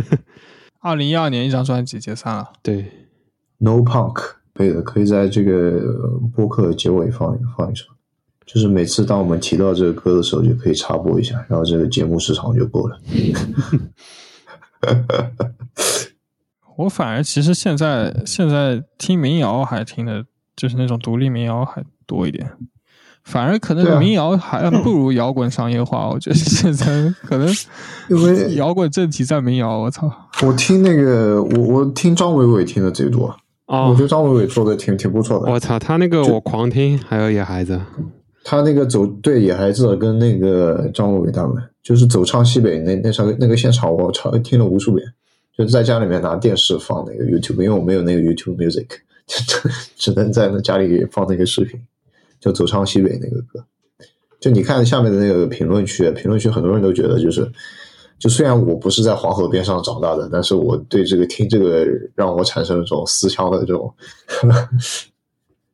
对，因为我觉得可能是民谣，就是说你在你要能在编曲上有一些什么什么花里胡哨的东西也比较困难，你只能说你在词上面去打磨这种，然后你越打磨词，那你肯定得言之有物嘛，你不然唱口水歌，你跟那个一六四五也没有什么区别。而且民谣，你说以现场演出的成本也比较门槛也比较低，对你不需要那么多准备，然后乱七八糟的东西，拿把琴就能演。其实很多历史上的这种抗议歌手，其实都是民谣歌手，就是你看美国的那些。嗯，所以搞到最后，大家不摇滚就听民谣就行。对的，就是说到民谣，我那个好像左小诅咒他一张那个四大名著那个专辑里面有一首歌，就那个想你想的发疯没有一丝分那个，好像也是一个挺那个的一首歌。有点，我觉得左小诅咒，左小诅咒这个人，我觉得我对他印象还不错，但是他的歌我实在是听不下去。就是我，我还是对人生稍微有一点坚守。左小诅咒就我那次，我那前段时间不是他来我们这边那个，就是给朋友个面子，过来唱了两首歌嘛。然后我去找他签名，就我不知道有没有跟你们说过，就是签完名，然后他跟我说了一个，我我也听不清楚，感觉像说一个什么吉祥如意，不知道什么意思，没扎西德勒，就就感觉就是，呃，我不知道是不是真的就这句话，是不是他对每个粉丝或者就一些事事情的时候，就结尾就会来一个这句话，特别搞笑。我们也这样结尾吧，吉祥吉祥如意。吉祥如意，好，祝大家吉祥如意。好的，本期到此结束。好的，拜拜。